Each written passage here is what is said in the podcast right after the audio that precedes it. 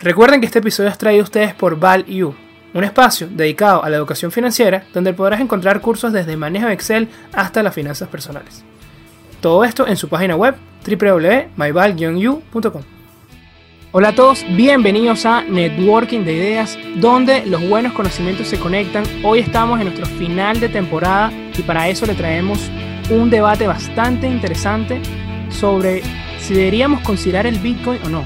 Porque yo no soy ningún experto en Bitcoin, les hemos traído dos especialistas que de verdad sí saben de lo que hablan. Uno es Efraín González, él es economista por la Universidad de Texas en Arlington, tiene cinco años de experiencia en los mercados financieros y es Trading Solutions Specialist en TD Ameritrade en Estados Unidos. Bienvenido, Efraín.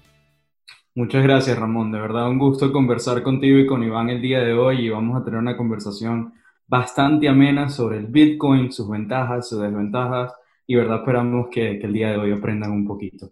Efraín va a ser como el yin de esta conversación. Él va a ver si se interesa un poco más sobre las ventajas del Bitcoin y el que nos va a ilustrar sobre si merece la pena o no va a ser nuestro segundo invitado, ¿verdad? Estamos muy orgullosos de tener a Iván Gómez, él es politólogo por la Universidad Central de Venezuela, es escritor y editor de Cripto Noticias, un periódico digital dedicado a la información sobre criptomonedas y blockchain. Además, ha aportado más de 500 publicaciones a este sitio y es conductor del podcast de la página. Así que una fuerte bienvenida quiero darle a Iván. Bienvenido. Hola Ramón, muchas gracias por tenerme.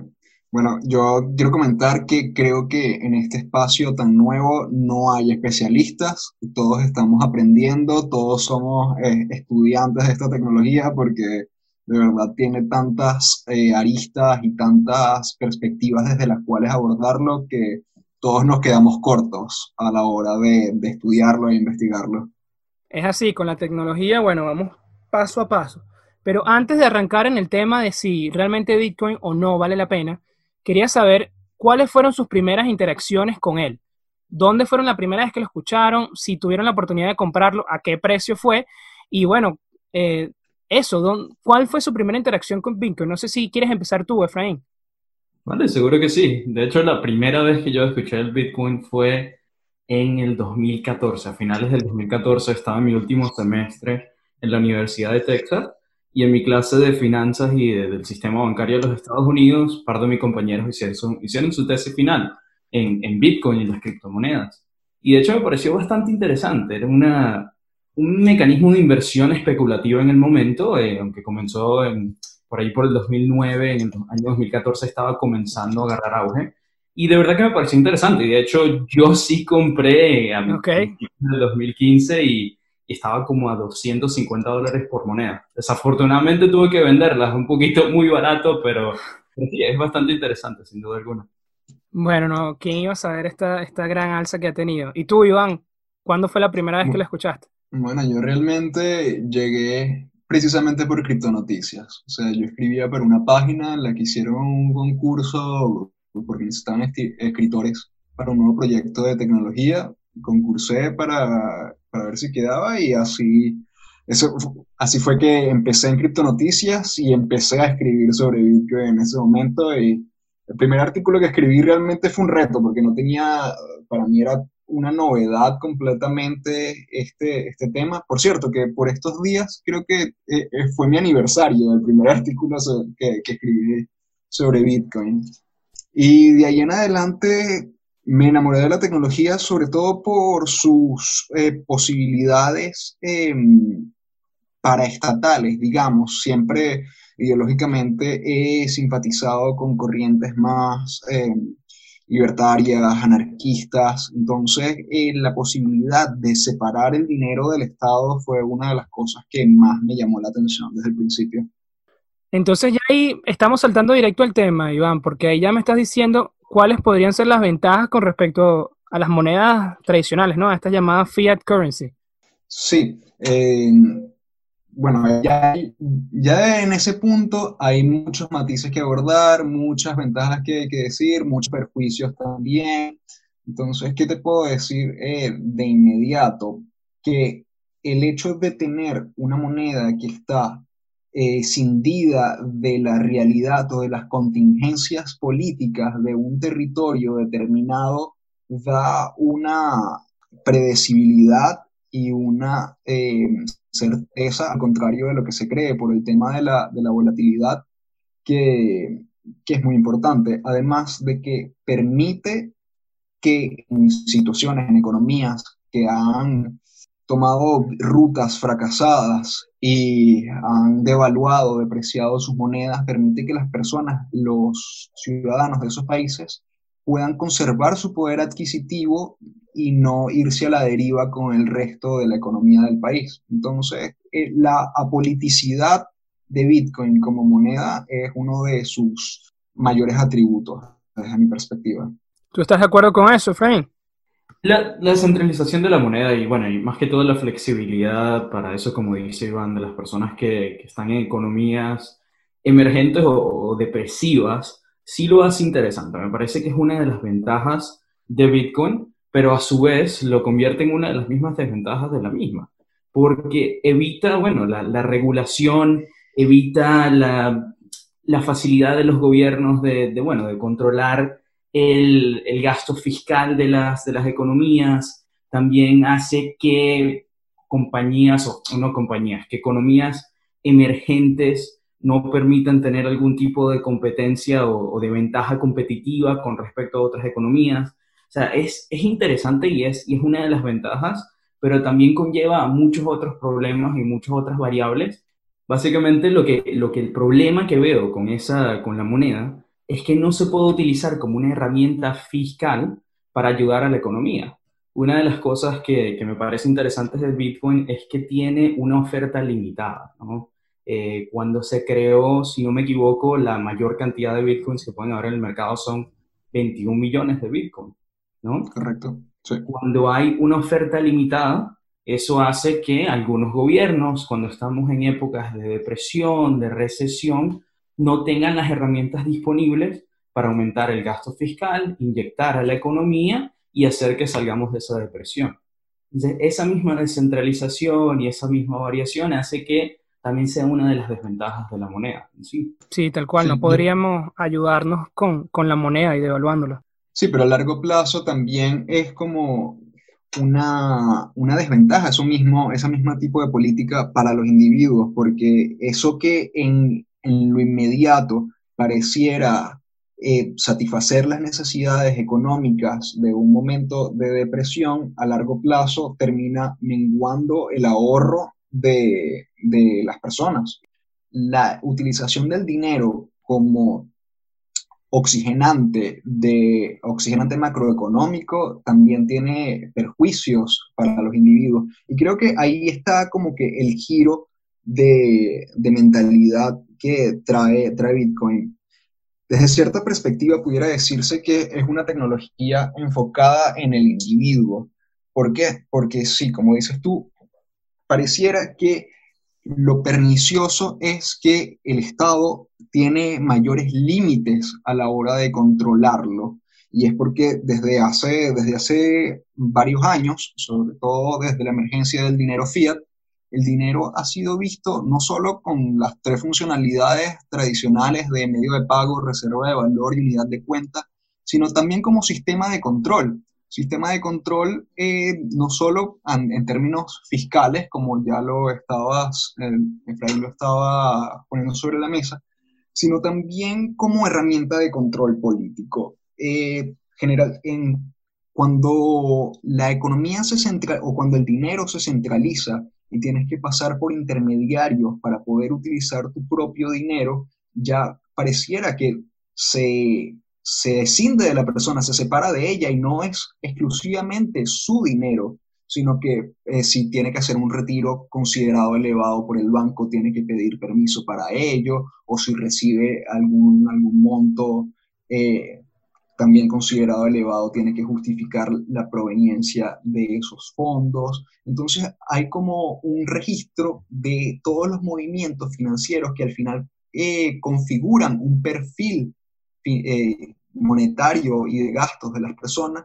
que mm, en escenarios eh, extremos, digamos, en países autoritarios, puede terminar en censura de los individuos como en censura de disidentes políticos, por ejemplo, al ya tener un seguimiento total, un control total del dinero de las personas, se establece la posibilidad de cercenar su posibilidad de acceder a, ciertos, em, a ciertos bienes y servicios por esta, por esta intermediación. Entonces Bitcoin lo que trae eh, es una desintermediación de las relaciones financieras, en tanto que se vuelven, el, intercambio vuelve a ser entre pares. No necesito que un de un banco para procesar un intercambio, sino que puedo ir directamente a la relación con, o sea, a la relación de intercambio que quiera realizar sin pedir permiso. Pero Iván, ahí me surge una pregunta. Dado esto todo que estamos hablando, ¿de verdad tú ves factible que el Estado y las mismas instituciones financieras que forman parte de todo este sistema eh, dejen que, esto se implemente a cabalidad?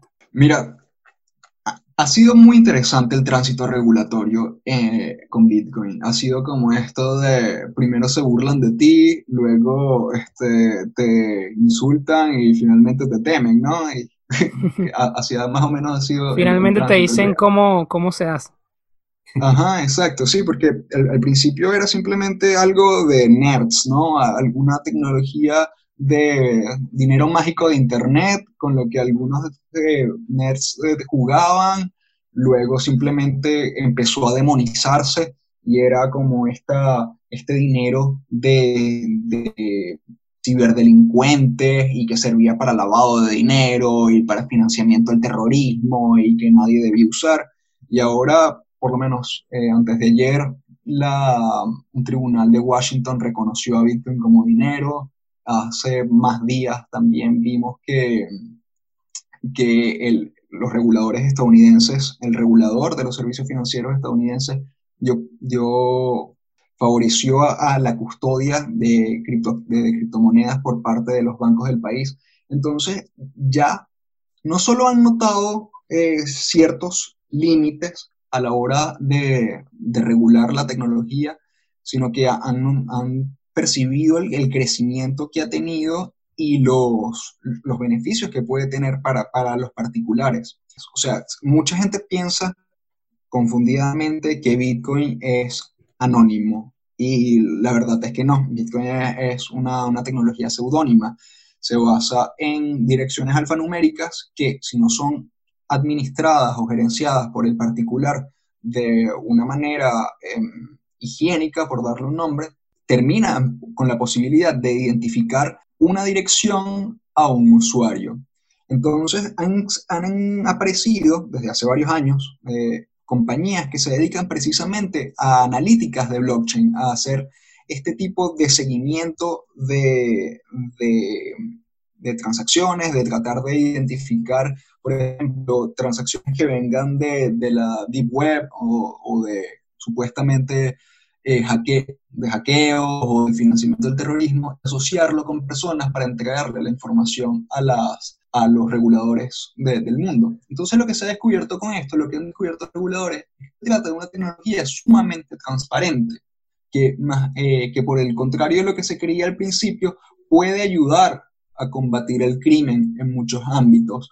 Ya hace, hace cerca de un mes precisamente en España, gracias al seguimiento de, de las transacciones en Bitcoin, se pudo desmantelar una red de, de pedofilia por Internet. Entonces, como que hay, beneficios que están entreviendo los reguladores que al final, em, ante los Está muy interesante, Iván. De verdad que sí, ese tema de, esta red de, pedofilia, de verdad que no tenía ni idea. Y tú también, Efraín, lo ves este, digamos, para ti, ¿cuál es ese escenario que, viene en el futuro? ¿Ves eh, el dólar de cierta manera desapareciendo y, todo el mundo con ahorros en Bitcoin? ¿Cómo es tu escenario eh, más probable? Realmente me parece un pensamiento un poco utópico en ese sentido. Eh, conversando un poquito de lo que estaba comentando Iván, que, que bueno, que el Bitcoin facilita uno el descontrol en el sentido de que ya los gobiernos inclusive los autoritarios no tienen el control en cuanto a los que las personas pueden gastar, ahorrar o lo que pueden hacer con su dinero, pero a su vez está tomando en consideración que ahora entes reguladores están viendo cómo controlar ese activo, estamos viendo cómo no hay anonimidad, como él lo dice, sino pseudonimidad en cuanto a las transacciones de Bitcoin, lo que hace que la ilegalización del activo baje, pero a su vez esa regulación y ese control está llevándonos un poco afuera de la primera ventaja que le estaba hablando, ¿no? De, del descontrol y, de la habilidad de las personas de hacer lo que quisieran con su dinero, bien sea de, la fuente donde lo ingresaron. Eh, con respecto, bueno, de que si veo que el dólar va a desaparecer con respecto a, a un criptoactivo o a cualquier moneda, realmente no lo veo, realmente no lo veo. Eh, me parece que los fiat currencies fueron una de las principales ventajas que se hicieron cuando nos salimos del estándar del oro. Primero que nada por la flexibilidad y por lo fácil que es transferir esos activos, ¿no? Eh, a su vez, por el respaldo que tienen en cuanto a economías emergentes, en cuanto a distintos países que pueden controlar la oferta y la demanda de ese activo. A su vez, que el dólar, el yen, el, el, franco suizo, el euro, todas las distintas monedas, hacen que también nos separemos un poquito como sociedades, ¿no? Y que tengamos algún tipo de incentivo de producir dentro de las economías para hacer que ese dinero que uno produce sea más fuerte que el de los demás. Si todos tenemos la misma moneda, el mismo incentivo, nos vamos un poco a, a, a la ideología de, de, que, bueno, de que si uno produce igual que el otro, va a tratar de ganar lo mismo. Y si no tenemos ese incentivo de tener un poquito de ventaja competitiva, nos vamos a quedar en, en un poco, en, no en la mediocridad, sino en más que todo no buscar mejorarnos los unos a los otros porque todos tendríamos el mismo acceso a las mismas cosas. Eso me parece un poco utópico el, el pensamiento, sin embargo, sí veo ventajas en el sentido de que para economías donde estamos en un gobierno autoritativo, donde estamos en un ente depresivo como tal, donde las personas no tienen sus acceso, acceso a su dinero, sí puede ser una ventaja. Pero en economías ya sólidas, en países como los Estados Unidos o la Unión Europea, inclusive países asiáticos que tienen economías bastante sólidas, con modelos económicos que han funcionado por muchos años, realmente me parece un poco utópico pensar que, que puede ser reemplazado el dólar o cualquiera de esas monedas por el Bitcoin.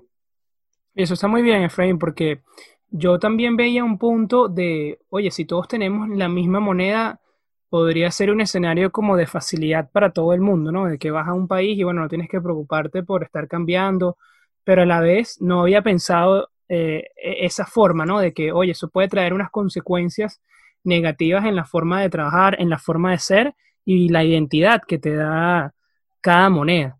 Creo que es algo que es muy válido, sin duda es algo que, se debe ir, trabajando, ¿no? Que de repente se, se, se, decrete Bitcoin hacia más escenarios, no, no un escenario ideal, pero sí hay ir de cierta manera segregándolo si es más favorable para un país o no. No sé si tú estás a favor de eso, Iván, o lo ves simplemente de que debería ser totalmente global por, por simplemente por la premisa que fue su, su desarrollo.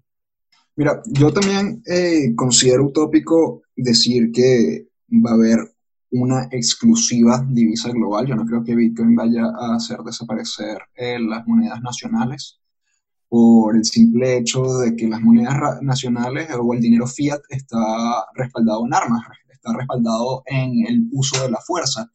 Y los estados, hay, hay una condición de asimetría que no van a, o sea, asimetría de fuerzas me refiero, con la que es, eh, con la que es difícil combatir y a la cual es difícil eh, refutar.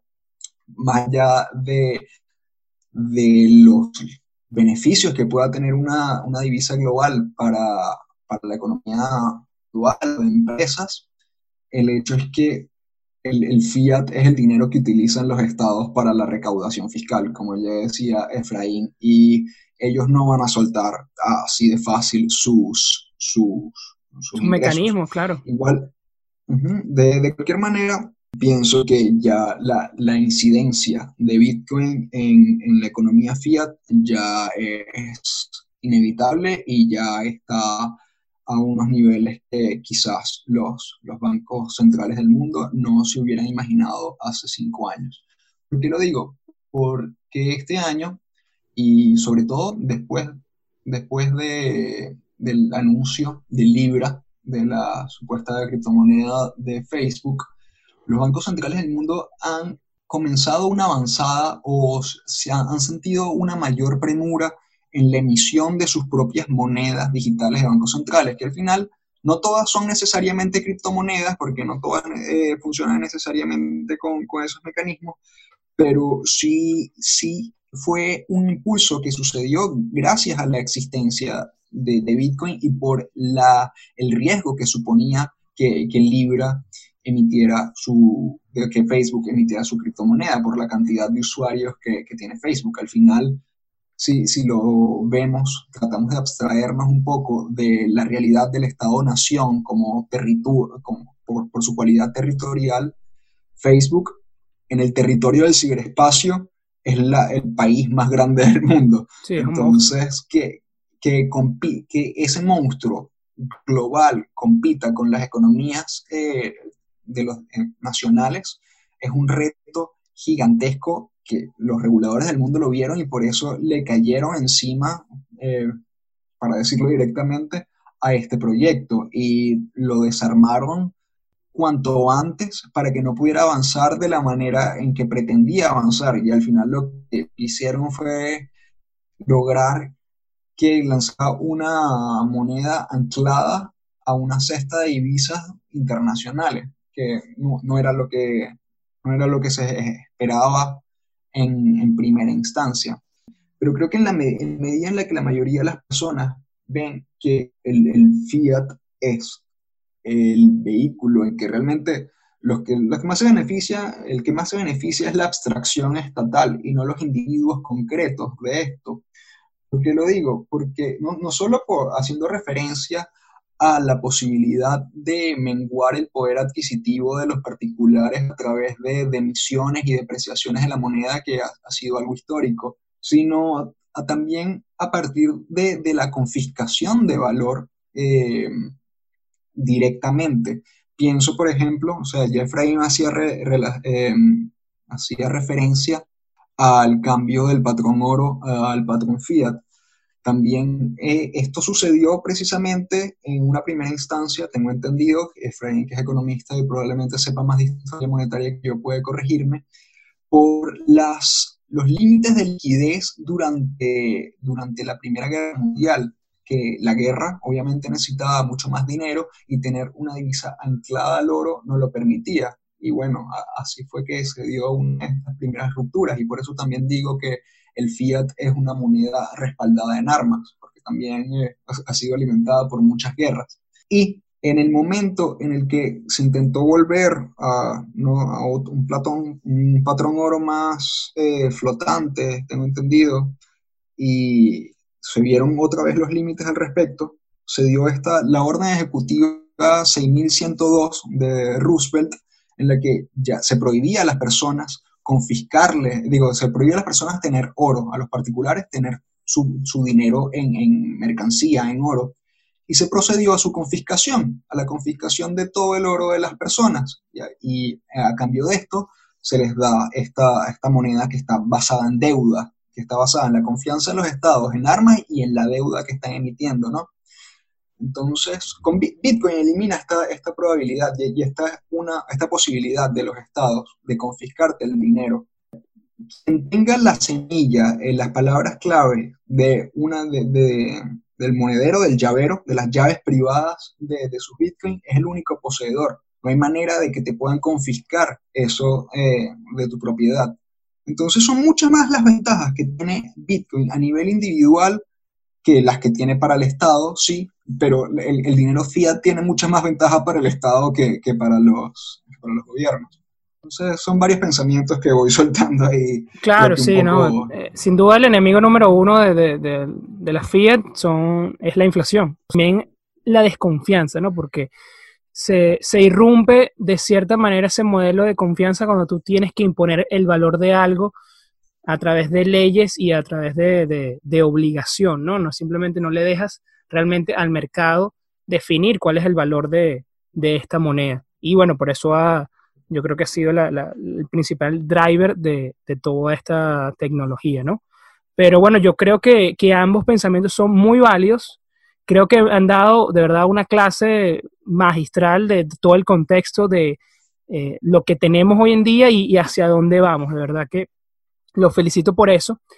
Pero quisiera que habláramos un poco más de lo que sé que la gente está buscando al escuchar esto, que es si realmente, porque muchos tienen esa duda, si realmente deben empezar a ahorrar en Bitcoin, si realmente deben dedicar su dinero a, adquirirlo. Y bueno, tengo que preguntarles primero si consideran que una persona que no ha tenido ningún tipo de experiencia en un mercado financiero, eh, desconoce cómo son los tipos de órdenes, etcétera, es recomendable que empiece por este mercado de criptomonedas. ¿Cómo lo ven? Yo quiero saber qué piensa Efraín. Sin duda, sin duda. recomendar es una palabra muy fuerte, ¿no? Recomendar porque cada quien tiene, tiene sus propias opiniones. Te digo como opinión personal, y por lo menos en la experiencia que he tenido en los últimos años en el mercado, siempre es importante invertir en algo que, no, que conoces. ¿okay? Eso es lo primero y principal. Si conoces el producto, entiendes la función de él, conoces la tecnología, tienes la, la variación de precio de los mismos, combinas tanto el análisis de, a futuro como el precio actual de, de la criptomoneda, ¿por qué no? Si eso es lo que tú conoces lo que a ti te gusta, no hay ningún problema. Sin embargo, sin embargo, me parece que como, como producto inicial para una persona que se está iniciando en el mercado, no me parece el idóneo. No me parece el idóneo por la falta de valor intrínseco que tiene el producto, por la volatilidad del mismo, por el poco récord que ha tenido en los últimos años. Me parece que hay productos dentro de la infinidad de, instrumentos financieros que hay que son mucho más asequibles, que son mucho más regulados, que es una parte muy importante dentro del mercado, que son mucho más líquidos, otra cosa extremadamente importante en el mercado, y que son más fáciles de obtener información sobre los mismos, del proceder, de quién es lo que están invirtiendo en este tipo de productos, de qué es en lo que invierten. Realmente hay muchos otros productos que son más interesantes o, no más interesantes, vamos a llamarlo así un poquito más asequibles y, más fáciles de entender que una criptomoneda cuyo valor intrínseco es nulo. Eh, productos como invertir en en el S&P 500, ¿verdad? Un mercado que ha estado por más de, un centenar de años eh, trabajando. Este, podemos invertir en productos, si queremos hablar de, de la desviación de, las, de las monedas fiat, productos como el oro, que, que te permiten mantener un, un, espacio a salvo cuando las economías mundiales no están en un, en un momento idóneo. Invertir en compañías que uno conoce, que son visibles, que reportan los estados financieros, puede ser un poquito más asequible y más fácil de entender que una criptomoneda, la cual la tecnología detrás de ella es bastante complicada. Una de las cosas también que quería añadir en cuanto a la conversación que estábamos teniendo y sobre todo de la inflación, ¿no? La inflación que es uno de, como dice bien Ramón, uno de los principales detractores de, de las monedas fiat. Y es que, les pregunto a ambos, em, ¿existe inflación cuando hay suficiente oferta o la inflación se va a derivar cuando hay mayor demanda que la oferta. Entiendo lo que quieres decir y creo que en, en la actualidad, en este momento donde la emisión de deuda estadounidense ha sido trillonaria, la Fed, eh, la Reserva Federal estadounidense, ha impreso cantidades que de verdad no caben en la imaginación de, de dinero de verdad, a mí me parece, hace poco vi un GIF en el que trataba de representar en billetes la cantidad de dinero que, se estaba tratando de utilizar como, como estímulo y para, em, eh, sí, como estímulo económico.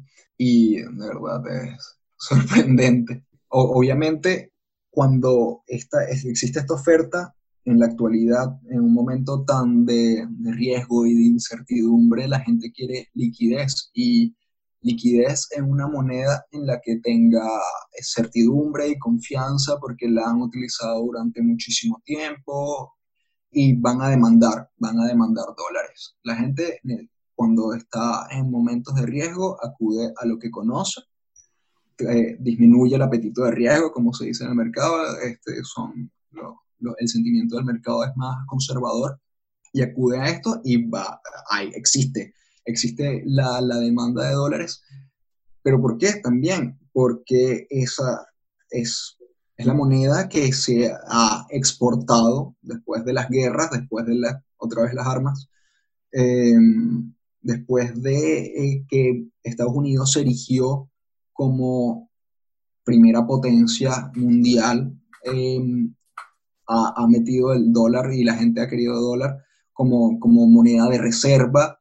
La introdujo también cuando el, el cambio, una de las reuniones de Bretton Woods, no recuerdo cuál, el cambio de, de oro, o sea, los que mantenían reservas de oro eran Estados Unidos y los demás países mantenían reservas de, de dólares. Entonces, obviamente hay una demanda de esta divisa porque toda la infraestructura económica del mundo está actualmente em, configurada a partir de esta divisa. Pero vemos en otros países que no han tenido este, esta hegemonía eh, balística o bélica, eh, que no, no sus monedas no han respondido también a estas emisiones de, de, de, oferta, de oferta de masa monetaria. Entonces hay, hay matices a la hora de responder esta pregunta de, de la oferta de, de, liquidez monetaria en fiat. Sí, es, es una muy buena pregunta, Efraín, porque hay de cierta manera hasta un tema de eficiencia, ¿no? El dinero puede estar hasta desperdiciando en proyectos que no generan valor.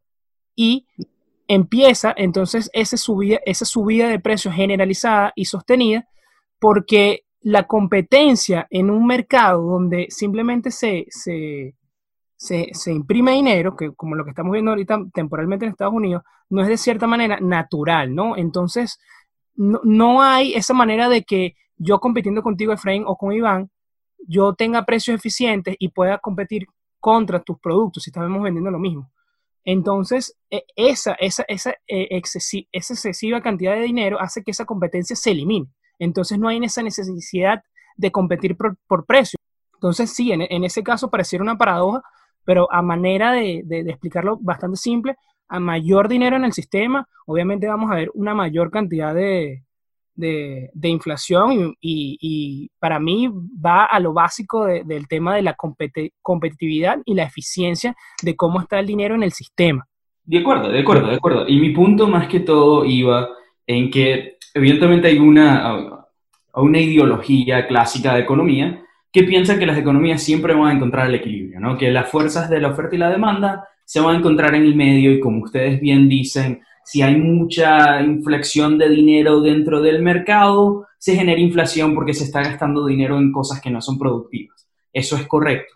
Pero también dentro de la misma época, cuando se empezó a salir del estándar del oro, como bien habla Iván, correcto, le dijo exactamente perfecto después de la Primera Guerra Mundial, y tiene algo que ver con las armas, pero también en los Estados Unidos estuvo la, el Great Depression, ¿no? La depresión y es donde se pudo hacer un poquito famosa la, la ideología de John Maynard Keynes, ¿no? que también habla, de, en vez del aggregate supply, que habla de la inflexión de dinero en el mercado, también habla del aggregate demand.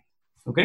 Porque dice, si hay mucha oferta en el mercado, como ustedes bien nos dicen, y la demanda no llega a ella, ¿ok? la demanda no llega a cubrir ello, ocurre un desequilibrio. Sin embargo, si hay la suficiente demanda en el mercado, se necesita invertir en infraestructura se necesita invertir en el supply chain, se necesitan dar los productos a la gente porque la demanda existe, tiene sentido inyectar liquidez. Tiene sentido. Quizás no en maneras estratosféricas, siempre hay que encontrar un equilibrio y ese es el problema más común en las economías de todo tipo, pero cuando la demanda está, si se satisface con la oferta, se llega al equilibrio. Uno de los mayores problemas que vemos en economías que están en bastantes deficiencias, donde hay régimen autoritarios y ese tipo de cosas, es que la oferta no satisface a la demanda. Si hay escasez, hay escasez, y lo que se busca arreglar la escasez es imprimiendo dinero, allí es cuando se genera la inflación.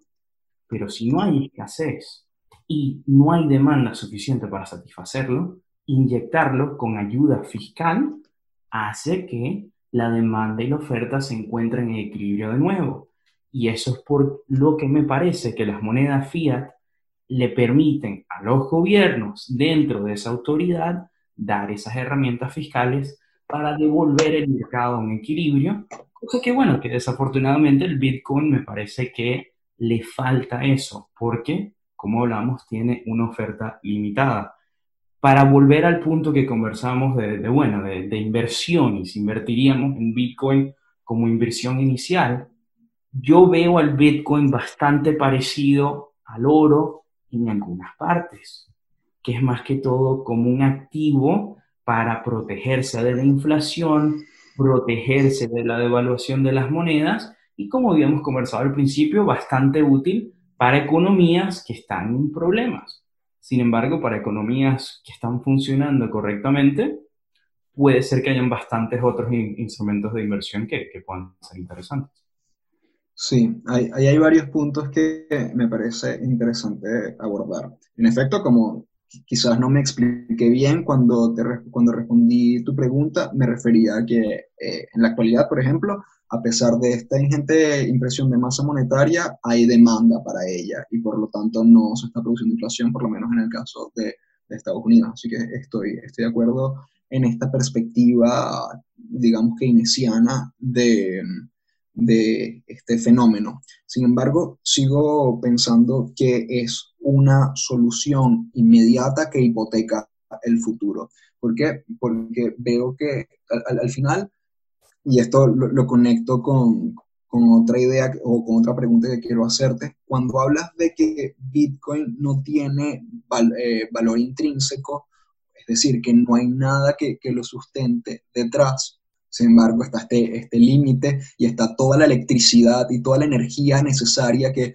casi alquímicamente tiene que transformar para poder producirse, que no es que sale de la nada, no es que sale de la, voluntad de, de, impresora o de imprimir de un, del político de turno, este, que limita su, su, posibilidad.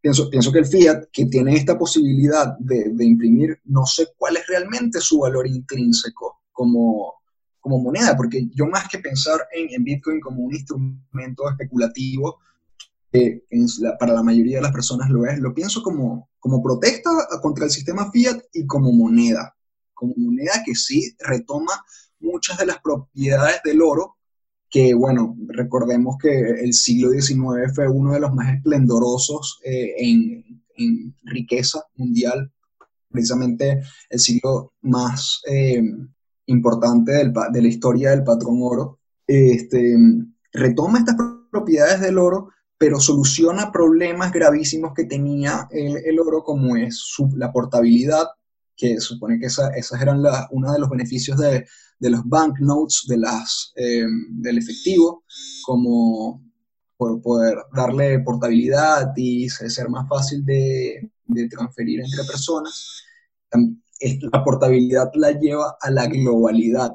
Iván, eso está muy interesante. Eh, disculpa que te interrumpa, pero ese tema del, del valor, eh, me, me encantaría escucharte porque si bien hay muchas teorías y, también lo que hablaba Efraín de que podría no tener un valor intrínseco, tú nos hablabas de que sí.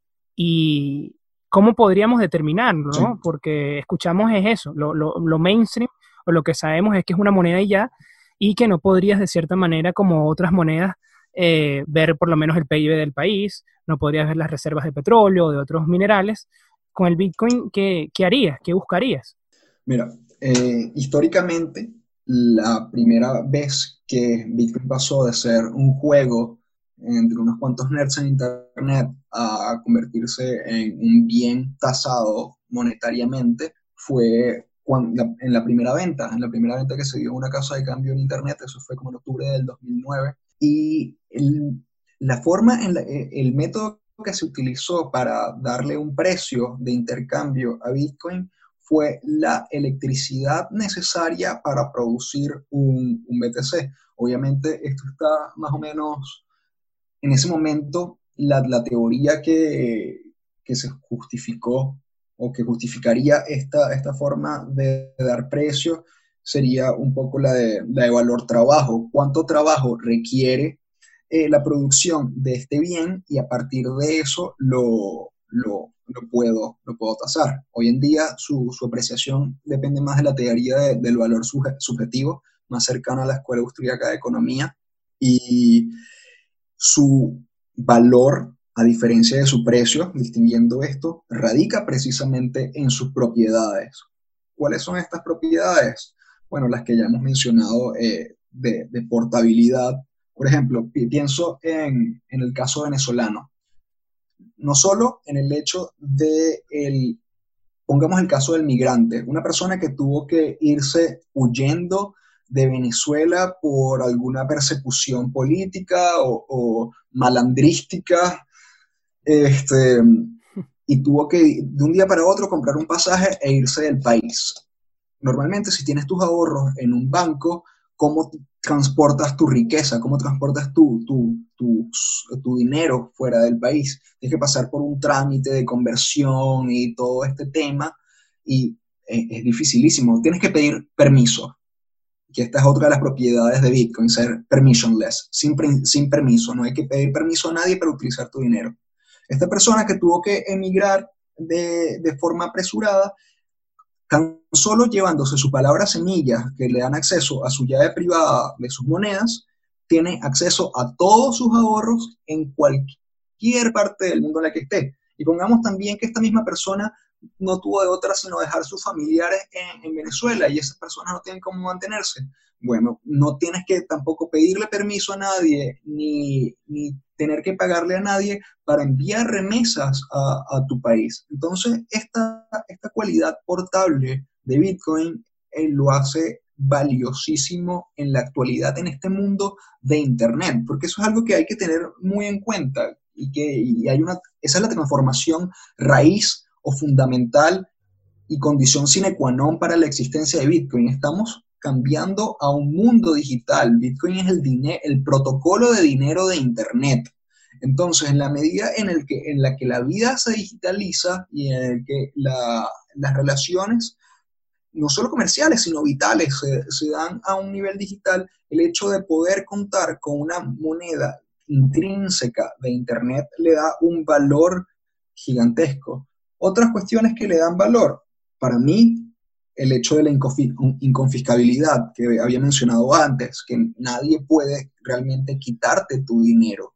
Y pocas personas han, pasado, han pasado por o, llegan a apreciar este, este valor hasta que le sucede que le congelan sus fondos en una cuenta bancaria o que eh, utilizan PayPal son trabajadores freelance en Venezuela, por ejemplo, y utilizan plataformas como PayPal para sus pagos y de repente a PayPal un día le amaneció con el pie izquierdo y decidió bloquear el dinero. Y bueno, vamos a hacer revisión de, esto durante dos, tres semanas y tú no tienes acceso a tu, dinero durante todo ese tiempo. Eso es imposible con Bitcoin y eso es lo que significa inconfiscabilidad. Lo otro es incensurabilidad. Puedes tener eh, posibilidad de utilizar tu dinero para lo que a, ti te interese a nivel de protocolo, porque así metan regulaciones a nivel de protocolo es, es imposible, es como, es como un torrent. Al final se ha intentado tumbar todos los torrents de Internet y no han podido, porque a nivel de protocolo, una red distribuida, una red descentralizada es muy difícil de, de tumbar. Y lo otro, si vamos a, vamos a verlo como de la perspectiva del oro, es todo el trabajo que está detrás para la producción de un Bitcoin. Hay millones de computadoras a nivel mundial realizando trabajo continuo para resolver la dificultad del minado del BTC y producirlo. Ahí hay valor. Bitcoin es la computadora más grande del mundo en la actualidad como red, como red de trabajo distribuido. Eh, esto está muy bien, pero por lo menos lo has llevado a, o quisiera saber un poco más cómo lo aplicas tú en tu, en tu día a día o tu vida personal en el sentido de que eh, tú estás dispuesto a adquirir el Bitcoin a cualquier precio o tienes algunas reglas o ya has cuantificado todo este efecto y, me da mucha curiosidad, es decir, en, en qué momento eh, adquieres el Bitcoin, hay momentos en que no, o como tienes esta expectativa de que siempre a futuro va a ser más valioso, entonces no, no hay límites o no hay malos momentos. No, bueno, claro que los hay para quien lo ve como, una, como, un instrumento de inversión. Por eso hice la distinción de que yo lo veía como moneda. Para mí es, es, o sea, yo no utilizo fiat, sino, o sea, mi economía no está basada en fiat. Entonces, eh, para mí es mi salario o, o sea, yo cobro mis servicios en, en Bitcoin. Ok, interesante. Desde hace muchos años estoy completamente bitcoinizado. Eso es muy interesante, eso es muy interesante lo que dice Iván, y yo lo veo eh, desde la misma perspectiva. Yo no veo a, Bitcoin como un mecanismo de inversión eh, más, que, más que especulativo, por eso lo he comentado. También es una moneda, es una moneda, es una, es una alternativa, y por eso lo decía al principio de mi conversación, es una alternativa bastante interesante para países que están bajo regímenes autoritarios, bajo economías que están completamente depresivas, donde las normas regulares del juego no funcionan como otros países, ¿no? Porque esto que comentaba Iván, que bueno, que, que eres un freelancer en Venezuela y tienes tu, tu cuenta en, PayPal y, un día salieron unas sanciones y te cerraron su cuenta, es correcto. Eso, eso para esos tipos de países es, es, excelente, claro que sí, es una alternativa, ¿cómo Pero en condiciones normales no, no pasa. Creo que deberíamos, como, si nos vamos 100% de la teoría, no, no, no, podríamos todavía decir, hablar de inversión, ¿no? Tendríamos que, tú sabes más de esto que yo, e, Efraín, tendríamos que hablar, como dices, de, de, de especulación 100%, porque si bien podemos encontrar varios mecanismos, y es bastante interesante lo que dice Iván, que le dan valor a Bitcoin porque hay una energía y está todo este proceso de minado que entiendo por el mismo algoritmo cada vez es más complicado y cada vez necesitas máquinas de, mucha mayor potencia para poder hacerlo, eh, es difícil cuantificarlo, ¿no? Aunque inclusive hay páginas que por lo menos te ayudan eh, si quieres empezar a minar y te sacan el cálculo de si, quieres, si vas a ser eh, rentable o no, inclusive, pero, pero sigue igual siendo muchas cosas que, a simple vista o, a simple cálculo no podríamos cuantificar, ¿no? Al final, al final creo que va a ser determinante si, si va a ser aceptado o no por, por, por, la, por la gente, ¿no? Por los estados y, creo que eso es lo que le va a dar mayor valor al, al, Bitcoin, lo que venimos hablando, el uso. Entre mayor gente lo utilice, eh, entre más sea aceptado, más tú puedas usarlo para todas tus cosas, aunque muy válido eso que tú dices, bueno, ya, ya yo lo hago así, ya yo todos mis gastos, mis ingresos lo, lo veo en BTC. Yo lo veo así, a, medida que eso se haga mucho más eh, aceptado, sin duda que vamos a ver eh, mayor valor en él, ¿no? Pero de momento eh, por mucho que se complique o, así sea que va subiendo la, dificultad para minarlo o se utilice más energía, no sé si necesariamente eso se va a traducir, yo personalmente, no sé si eso necesariamente se va a traducir en mayor valor para la moneda. Sin duda alguna, sin duda alguna, en eso creo que estamos de acuerdo los tres. Eh, para, para ir, ir, un poquito, bueno, lo del valor nominal, el valor intrínseco, el valor de cualquier cosa es lo que la gente esté dispuesto a pagar por ello. Si estamos hablando del valor de un dólar, es, es también cero, es un pedazo de papel, ¿no? Pero la gente lo utiliza como medio de pago y está reconocido mundialmente. O sea, es simplemente lo que la gente está dispuesta a pagar por ello. Quizás en el futuro, porque sí, repito, me parece que es una tecnología bastante interesante y es una alternativa muy buena para algunos escenarios. Quizás cuando el Bitcoin se vuelva mucho más útil a nivel macroeconómico, no me sorprendería que el precio de una sola moneda baje. De verdad que no me sorprendería. Aun cuando es más reconocido mundialmente, aun cuando muchas más personas lo utilizan, eso no indica que el valor de una moneda sea mayor a lo que es ahorita. Sí, yo lo, yo lo que pienso es que realmente si, si, algo nos ha demostrado este coronavirus es que nada es seguro en, en, este mundo y que eventos de cisne negro pueden ocurrir en cualquier momento y a cualquier persona. Roma cayó, el imperio bizantino cayó, todos los imperios han caído y o sea, la Pax estadounidense lleva menos, lleva menos de un siglo o lleva alrededor de un siglo, tampoco es demasiado, demasiado tiempo. Y creo que todas estas monedas están en la posibilidad de fracasar de un momento a otro. O sea, pienso por ejemplo en el reto que supone la emisión de un yuan digital en la actualidad. Desde hace varios años que en China se está debatiendo la emisión, al menos desde el 2016, se está debatiendo la emisión, ya no es, una ya no es un debate, ya es una cuestión de, implementación y ya. Eh, la implementación de un yuan digital. ¿Qué sucede con esto? Esto tiene dos posibilidades de, de implementación. Si se implementa un modelo basado en cuentas, puede ser sumamente útil para aumentar mucho más el control político de, eh, o el control financiero de los ciudadanos a través del dinero, porque el, el, el, Estado el, centralizaría la información de todas las transacciones de, de, sus ciudadanos. Pero si por el contrario se hace un, una implementación más parecida al sistema de efectivo y este yuan digital se, lo pudiera utilizar, se pudiera utilizar internacionalmente, esto pondría en, cierto riesgo la predominancia global del de el, dólar como moneda de comercio internacional y de reserva internacional. No tanto en los países de Occidente, pero sí en los países alineados ideológicamente con China. ¿Qué ha pasado, por ejemplo? Y, esto lo vemos ya en la actualidad, por eso vemos que Rusia es uno de los mayores compradores de oro del mundo, por eso vemos que ahorita Turquía también está, Turquía este último, en, lo que va de año, en lo que va de 2020, superó a Rusia y todo en, la compra de, oro porque no quieren trabajar con, con, el, con el dólar como moneda de reserva internacional, cuando quizás se fuera más práctico para ellos. Entonces, la emisión de un yuan digital pudiera poner en riesgo la supremacía del dólar como moneda de comercio exterior.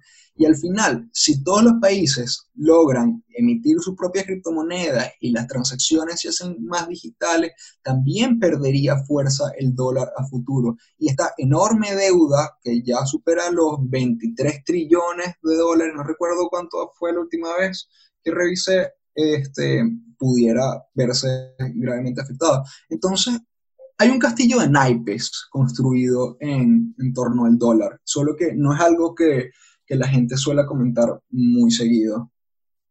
Sí, podría ser en verdad porque bien, son buenos esos ejemplos y hay muchas cosas que, que no se ven, ¿no? Lo que pasa detrás del sistema.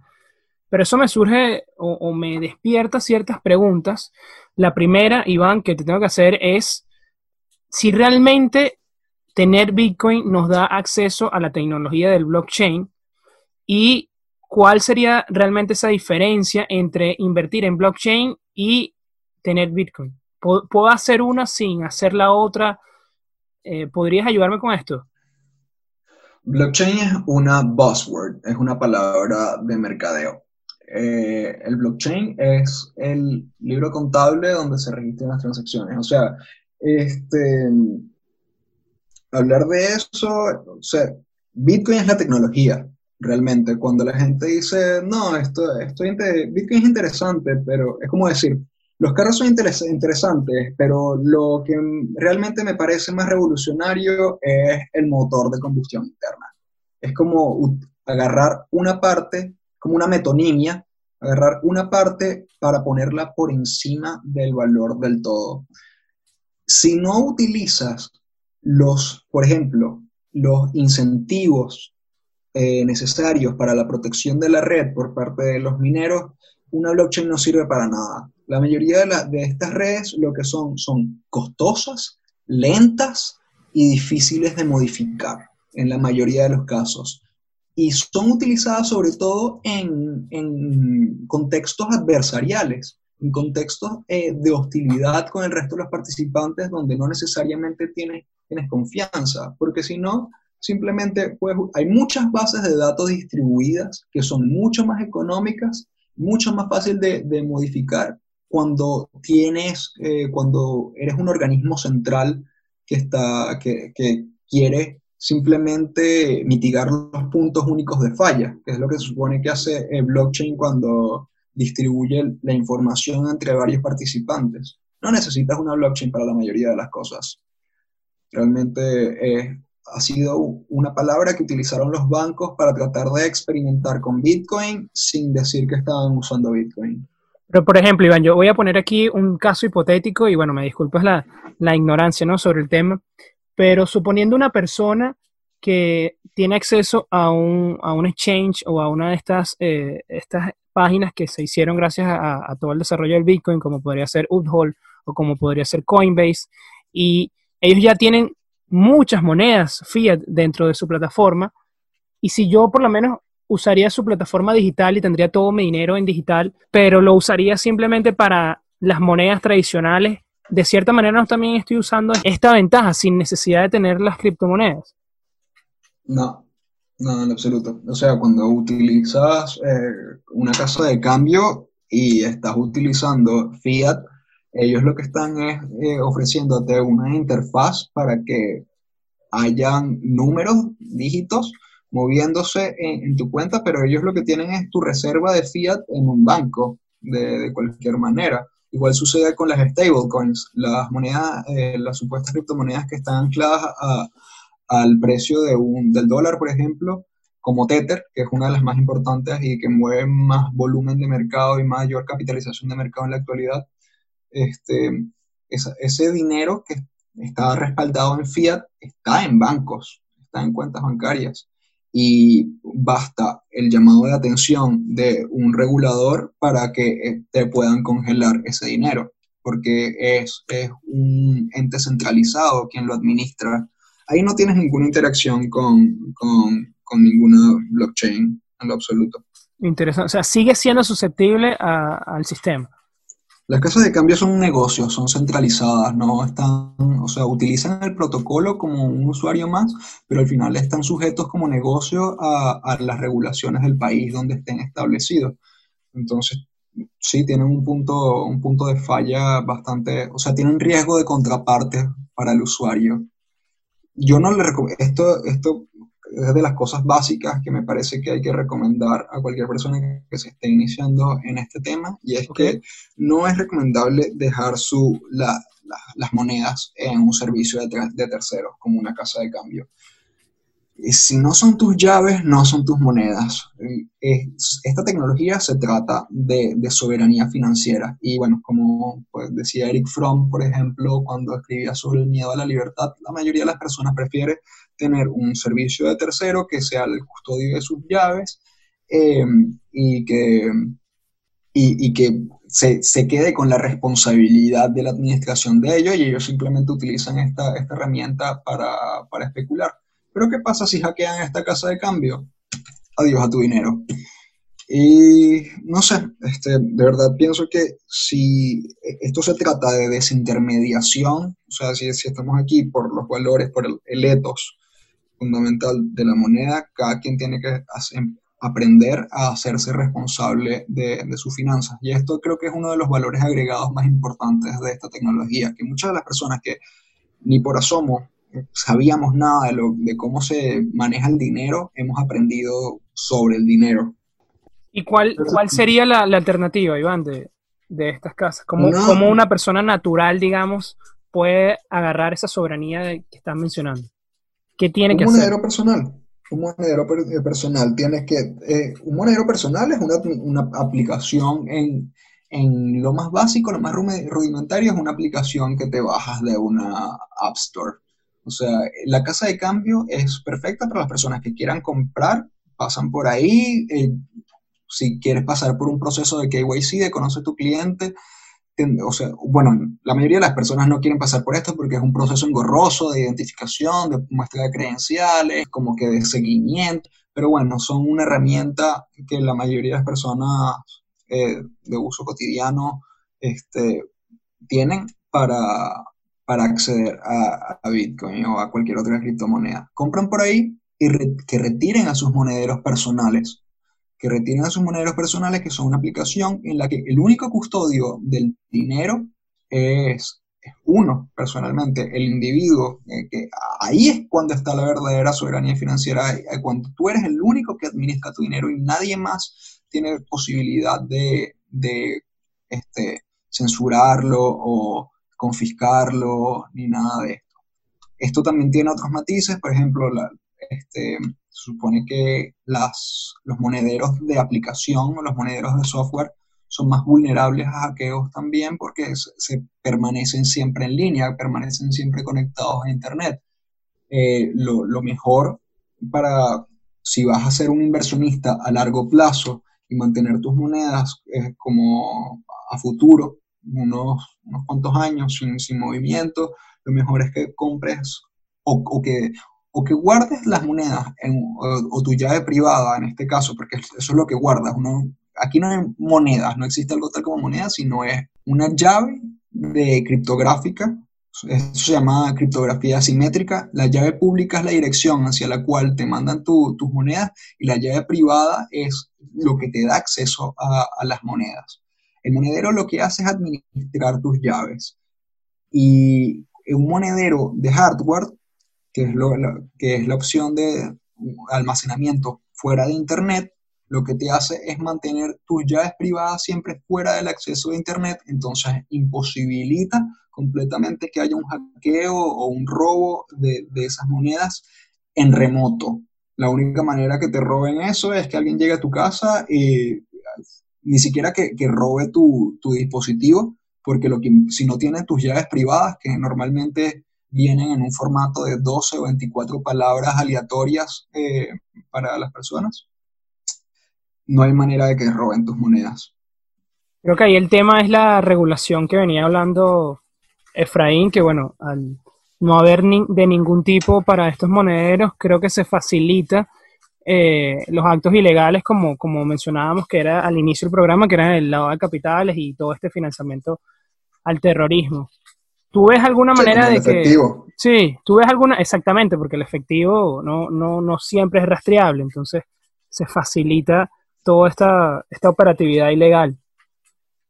Yo tengo un par de preguntas para Iván, ya, que estamos comentando eso y se nota que sabe muchísimo sobre el tema. Eh, con respecto a los monederos personales, ¿qué tan fácil es comprar y vender criptomonedas entre personas naturales con respecto a un, a un, a un monedero personal o se necesita la casa de intercambio? Esa es la primera, ¿no? A ver si las casas de intercambio aumentan liquidez en el mercado.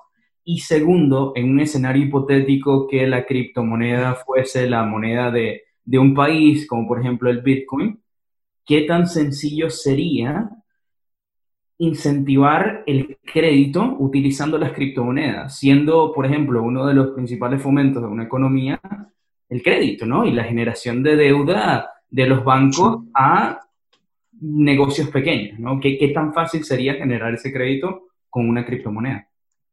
Sí. Bueno, primera pregunta, el monedero generalmente es exclusivamente para la administración de llaves privadas. Sin embargo, hay opciones que tienen casas de cambio integradas y puedes hacer compras desde, desde el monedero. Esto tiene riesgos de privacidad porque siempre tus fondos estarían vinculados a, a tu identidad. Este, también hay opciones de casas de cambio descentralizadas, es decir, como por ejemplo Hodl Hodl o BISC, en las cuales eh, no, no pasas por un proceso de KYC, no pasas por un proceso de conocer a, tu cliente y las personas simplemente, es como un mercado, un mercado, una suerte de mercado libre en el que las personas se consiguen, ponen sus ofertas y hacen sus intercambios. ¿Cómo se asegura que no haya una estafa? Eh, hay un sistema de scroll, un sistema de bloqueo de fondos en el cual si no, hasta que no se sepa o hasta que no haya certeza de que la transacción de la contraparte ha sido realizada, no se no se desbloquean los fondos y no se le dan al comprador, por ejemplo. Si llega a haber un problema con eso, generalmente sí la plataforma intercede como, como tercera parte. Esto funciona gracias a un sistema llamado monederos multifirmas, por ejemplo, en el que para desbloquear una transacción, en este caso, se requerirían dos de tres firmas de, dos, de, tres personas y así se garantiza la fiabilidad de una transacción en, un una casa de cambio descentralizada. Una vez que tienes tus, monedas, simplemente las transfieres a tu, a tu monedero personal o a veces puedes hacer este, intercambios con casas de cambio descentralizadas eh, desde tu monedero personal sin ni siquiera pasar con un monedero custodio de la casa de cambio el crédito, en el caso de Bitcoin, hay herramientas, hay una empresa que precisamente fundó un amigo venezolano, se llama Leden, L-E-D-N. Es una, una, empresa de, de, que funciona, es only Bitcoin, funciona solo con Bitcoin y es precisamente de, es como una cuenta de ahorro y también de préstamos, o sea, una institución crediticia, pero eh, basada en, en, Bitcoin, en exclusividad. También hay, hay como, como Leden, hay otros servicios Only Bitcoin que, que ofrecen estas, estas alternativas. Pero en el mundo de Ethereum, que es otra eh, moneda, a pesar de todo lo disruptivo que puede parecer mi discurso, también soy una persona conservadora y me gusta la, la predecibilidad y la confianza de, de, una, de un sistema. Y Bitcoin es precisamente predecibilidad y confianza por todo esto que habíamos hablado de, de los 21 millones de monedas y que, que están escritos en código y que están respaldados con matemática y que al final es, es un acuerdo social, pero sumamente difícil de, de, cambiar. Y el tema de que los cambios de protocolo en Bitcoin también requieren el consenso de múltiples partes para poder hacerse efectivos, este, y lo cual hace que, que, la moneda sea más predecible. ¿no? La filosofía de Ethereum es más un poco innovar, así se rompan las cosas, y ya han sucedido un poco altercados a nivel de, de protocolo por eso. Pero bueno, el caso es que desde hace al menos uno o dos años se ha incentivado una movida que se llama DeFi, Decentralized Finance, o sea, finanzas descentralizadas que buscan cubrir o llevar este, todo el mundo de las finanzas, eh, préstamos, créditos, este, bueno, sobre todo especulación en la actualidad y por eso no simpatizo tanto con ello, a Ethereum ahí han inventado conceptos, por ejemplo, como lo de flash loans, eh, son préstamos eh, relámpagos, por darles una traducción, en los que no, no necesariamente hay, hay un colateral que esté respaldando ese préstamo y se da de manera inmediata, pero hay como un, un contrato que te obliga a, a, pagar después de que haces ese, ese, ese préstamo. Y hay toda una magia ahí detrás de, este DeFi. También hay préstamos colateralizados, hay préstamos colateralizados en fiat, hay préstamos colateralizados en, en cripto. Entonces, se, se, está armando toda una arquitectura alrededor de eso, que en este momento me parece que, que, corre el riesgo de transformarse en una burbuja, porque como sucedió con las ICOs en el 2017, que fue lo que llevó o lo que sobre todo impulsó el mercado alcista, el bull run del 2017, se está dando nuevamente con las DeFi, con estas eh, instituciones de, de, préstamos y también de, de este, como que para incentivar emiten tokens de la nada. Entonces hay una cosa rara ahí sucediendo que también le recomiendo a todas las personas que estén interesadas en esto que hagan su propia investigación. Uno de los lemas fundamentales del, eto, del ethos Bitcoiner es no confíes, verifique. Pero Iván, tocabas una palabra muy importante, que es un tema que no habíamos hablado en el, anteriormente, que era el tema de que Bitcoin era predecible, pero realmente si vemos su precio, ha sido muy volátil y yo creo que eso ha ahuyentado a muchas personas de adquirir esta criptomoneda y otra. Sin duda, sin duda. Y esta es la, la ideología que, se tiene que, que diferenciar, ¿no? ¿Es Bitcoin un mecanismo de inversión para buscar la apreciación del dinero o es una alternativa de moneda? ¿no? Porque si, si lo vemos como, una, como un mecanismo de inversión, la volatilidad puede ahuyentar a cualquier inversionista. Eh, la volatilidad incrementa cuando existe mayor riesgo. Si existe mayor riesgo, estamos tomando en consideración que Bitcoin no es una alternativa fiable para cualquier mecanismo de inversión. Si no fuese especulación, no sería tan volátil.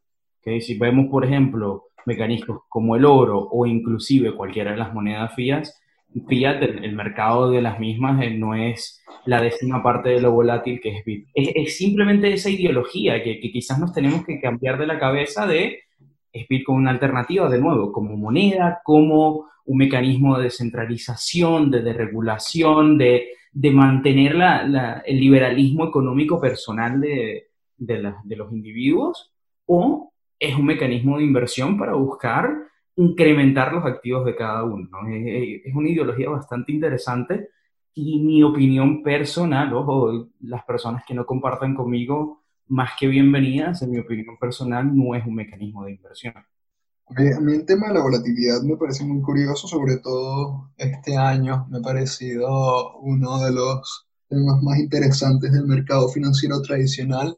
Vemos, podemos recordar el crash del 13 de marzo de 2020, el crash del mercado este, de Wall Street en general, me, me parece. Todo el mercado se fue al foso. Entonces, como que ese, ese momento parece un hito histórico importante para la eh, desmitificación de, el, de, Wall Street y de, estas de estas inversiones tradicionales como inversiones predecibles y estables. Toda inversión eh, es potencialmente riesgosa. Si hay eh, mayor grado de riesgo, sin duda, pero, pero igualito los crash, las caídas se dan en todos los mercados. Eso por ese lado. Y por el lado de, de Bitcoin como instrumento predecible, vemos la mayoría de los movimientos de precios bruscos se han dado eh, por, precisamente por la baja adopción relativa que existe en la actualidad. Como hay este, en todos los mercados pequeños, donde hay, eh, la liquidez es relativamente baja en comparación con otros más, más estables, más históricamente estables, una, cualquier introducción de una, de más, o sea, cuando hay una inversión de una ballena, por ejemplo, puede tener una mayor incidencia en, en el precio relativo a otro par de, de divisas porque el, precio de, un Bitcoin es un Bitcoin, así como el precio de un dólar es un dólar.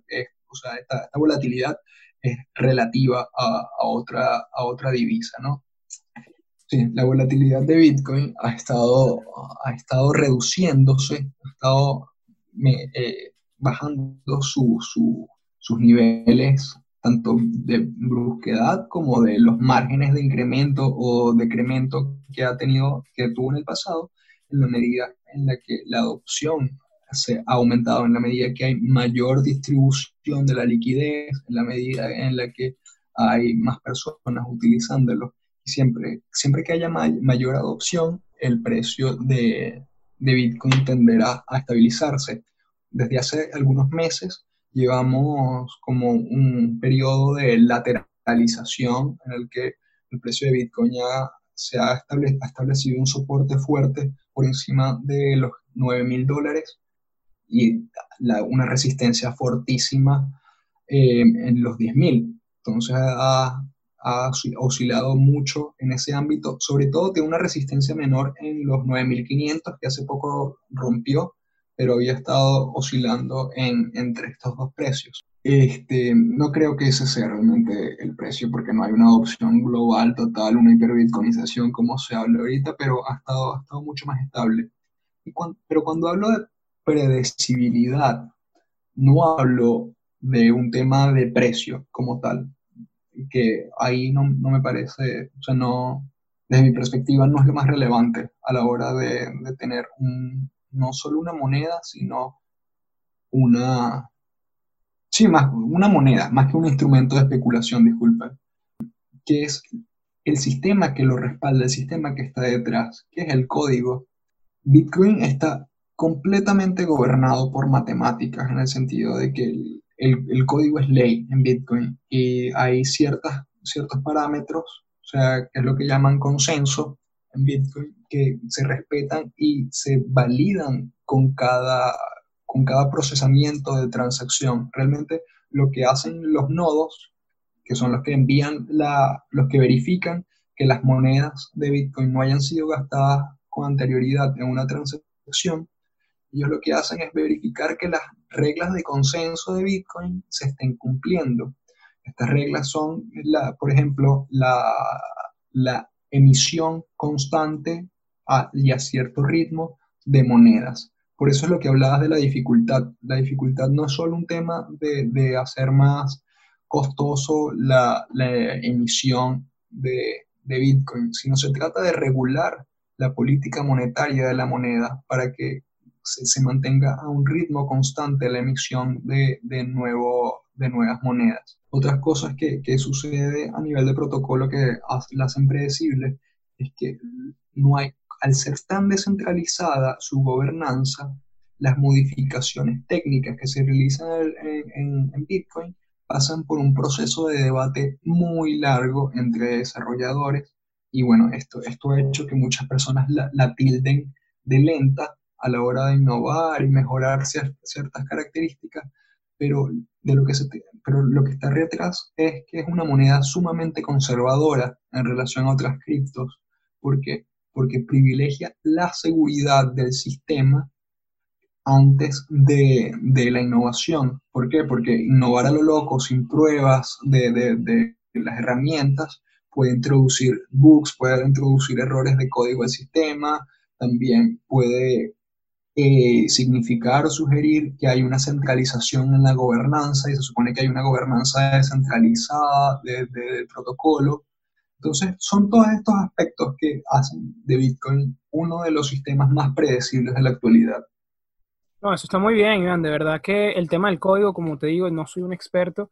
Para mí era difícil entenderlo. Creo que para muchas personas también y que debemos ir un poco más allá para educarnos más sobre este tema, ¿no? Es súper importante esto que mencionabas de, de, realmente lo más valioso, lo que más representa es, su código, más allá de, de, toda, esta, toda esta relatividad que podemos tener al compararlo con otras monedas, pero yo sí creo que eh, esta volatilidad no ha sido una buena carta de presentación con, con inversionistas, como decía Efraín, que bueno, trabaja como, como trader y, y, lo ve, ¿no? Está, está más de cerca con el mercado financiero a medida de que se vaya estabilizando, eh, va a ser un poco más usado y, va a ser más recomendado también por estas, eh, por estas grandes eh, o los grandes participantes del mercado. Yo creo que nos hemos pasado el tiempo y eso, eso es bueno porque de verdad que no, nos hemos nutrido muchísimo de conocimiento, de dos puntos de vista distintos, pero sin duda han convergido en, en, en muchos puntos a favor. Pero antes de, bueno, de quitarles más tiempo a ustedes dos y de seguir adelantando todos estos temas, quisiera responder unas preguntas que nos hicieron nuestros escuchas y bueno, vamos a tratar de responderlas de forma resumida, de forma rápida. Voy a arrancar contigo, Efraín. Esta es de Rafael Estraga, amigo de la casa, y él pregunta, ¿el Bitcoin puede estabilizarse a futuro como cualquier otra moneda? Esto lo veníamos tocando en el último tema. Sí, cómo no. Buenas tardes, Rafael. Eh, yo, yo honestamente opino que sí, que, que, que sí se puede estabilizar como cualquier otra moneda para los países o para los ambientes que realmente lo necesiten. Eh, como decía anteriormente, lo veo como una alternativa para países que no tienen la potencia económica o que no tienen la flexibilidad económica de otros lugares. Sí lo veo bastante factible. Como inversión, no lo veo factible, lo veo más que todo como un mecanismo de trading y especulación. Como moneda, en los países que fuera necesario, sí veo que se puede estabilizar. Excelente, bastante claro. Y esta para ti, Iván, esta viene de Nardi Zambrano, nos pregunta, ¿cómo funcionan los proveedores de liquidez de este mercado? Me imagino que se refiere quiénes son esas ballenas que tú hacías referencia. Mira, hay desde inversionistas tempranos, por ejemplo, este, gente que compró Bitcoin o antes, antes Bitcoin, la gente de la manera en lo que que, en que lo adquiría era a través de faucet, a través de grifos, en que le dabas un botón ahí y pasabas rato y, y salía en BTC, así cuando no tenía cuando valía centavos de dólar. Y mucha gente que hizo eso en el 2010, 2011, ahora es millonaria. Y al tener un, un gran, este, una gran cantidad de, de bitcoins, este, tiene, y al haberse apreciado desde valer nada, valer luego centavos de dólar y valer, haber llegado hasta los 20 mil en el 2017 y valer ahorita rondando los 9 mil. O sea, creo que es una de las mejores inversiones que, ha habido de la década, sin duda. Estas personas que alcanzaron esta, esta liquidez, esta cantidad de volumen de Bitcoin, este, tienen mucha, mucha posibilidad de de introducir liquidez en el mercado, pero son sobre todo los mineros los que introducen la liquidez, porque son los que ellos los que crean las monedas. Entonces ellos son en buena medida los que suelen decidir creación y la integración de nuevas unidades en, en la oferta o suelen ofertar nuevas unidades. ¿Cuándo? Cuando necesitan eh, actualizar sus equipos, por ejemplo, y necesitan cambiar a Fiat. Pero los mineros realmente también son unos grandes eh, acumuladores o holders de, de, Bitcoin. Uno de los mayores mercados en los que se mueven ballenas, gente con muchos, hablamos más de 10.000 BTC, este, es en OKEX. OKEX es una de las casas de cambio que más ballenas maneja. Muy bien que mencionabas también esta pregunta, el tema del rendimiento que ha tenido Bitcoin de pasar de centavos a, bueno, casi 20 mil dólares en su momento. Esto creo que es algo que no se puede ignorar, ¿no? Creo que, que es algo que debe prestar atención y que, y que es importante. Muy pocos activos realmente han logrado algo similar. Inclusive hasta las mejores acciones, pocas han logrado tener un rendimiento de tal magnitud. Otra pregunta que eh, creo que la tocábamos un poco en el tema, pero vamos a tratar de decirla un poco más resumida, nos las hace, nos las hace Román Vélez y dice, esta es para Iván, dice, ¿qué tiene que decir sobre el futuro del Bitcoin? Considerando que va a la herida por no tener respaldo ni ser un activo que genere valor. ¿Cómo valorarlo? Yo creo que hablamos mucho de esto, pero si podrías decirnos para ti una sola cosa o cuál sería la forma más valiosa de verlo, Iván, creo que sería genial para que lo vea claro Román. Mira, este, para mí el, futuro es incierto, de verdad. O sea, quizá sale, es, poco probable por el efecto red y la, difusión que ya tiene Bitcoin en la actualidad. No, no soy partidario de esta teoría, pero siempre hay eventos de cisne negro y puede salir una criptomoneda que la gente prefiera y Bitcoin se puede ir a la deriva, como dice él, pero en la actualidad me parece uno de los sistemas más robustos de cómputo que existe en, este momento y creo que su valor está en, lo que ya habíamos hablado, en los beneficios que trae a, las personas que se han dado cuenta de lo podrido que puede estar el sistema financiero tradicional. Para mí, Bitcoin es un activo protesta, siempre lo he dicho. No, bien, bien, interesante y bastante, bastante identidad en, tu, en tus afirmaciones, eso nos gusta. Bueno chicos, es momento de pasar al dato de la semana. Y el dato de la semana es, ¿sabías que en mayo de 2010 se registró la primera transacción de Bitcoin? Laszlo Heinex pagó 10.000 Bitcoins por dos pizzas de Papa. El valor en ese entonces de la moneda era de 41 dólares. Ahora, 10 años después, esa misma cantidad suma un aproximado de 100 millones de dólares. La pizza más cara del mundo. Bueno, verdad que inclusive se nos pasó el tiempo volando, demasiado importante esta conversación que hemos tenido el día de hoy, un tema bastante tendencia y de verdad darle las gracias a Efraín e Iván porque se han tomado el tiempo de darnos esta clase con este tema tan importante. Antes de que se vayan, tengo que preguntarles y tengo que pedirles, por favor, que nos dejen sus redes o sus espacios donde las personas pueden conectarse con ustedes. Pero voy a comenzar yo acá. Eh, me pueden seguir en LinkedIn, Efraín González, Efraín con M. Pueden conectarse conmigo, pueden hacerme cualquier tipo de preguntas sobre el mercado, sobre los movimientos de la bolsa, sobre el conocimiento de, de hacer transacciones mi especialización es más que todo hablar de las estrategias de inversión, bien sea con acciones, bien sea con bonos, bien sea con derivados. So, si tienen alguna pregunta de algún tipo de herramientas de, inversión y, de hacer trading, con todo el gusto del mundo pueden conectarse conmigo y podemos seguir conversando. Excelente, Efraín. ¿Y tú, Iván? Por mi parte, yo no soy muy fan de las redes sociales, me parece una herramienta de vigilancia muy fuerte, pero este, utilizo mayoritariamente Twitter, arroba Ibadango, es el, el, medio de comunicación que más utilizo. Y bueno, pueden leer mis publicaciones en criptonoticias.com, ese es el medio en el que trabajo. Últimamente, desde hace algunos, como unos 3, 4 meses, comencé, comenzamos un podcast un video podcast llamado En Análisis, que, en el que analizamos y discutimos las noticias más relevantes de la semana. Entonces también está en YouTube, está en todas las plataformas de, de podcast eh, de la actualidad, Spotify, Anchor, todo eso. Y bueno, ahí pueden escuchar como nuestras opiniones y apreciaciones y análisis del acontecer tanto de Bitcoin como del resto del mercado de criptomonedas y todos los sucesos que, suceden en torno a eso, el hackeo a Twitter, todas esas cosas.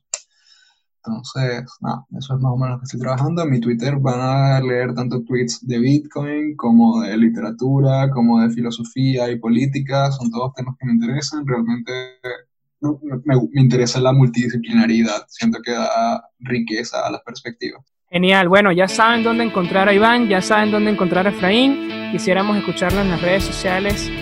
¿Qué opinan también, no? ¿Debemos quedarnos con Bitcoin o tal vez no? Ya saben las opiniones de nuestros expertos. Esto ha sido todo por el día de hoy. Networking de ideas, donde los buenos conocimientos se conectan. Ya sabes que si estás escuchando desde YouTube, no olvides darle like a este video y suscribirte a nuestro canal.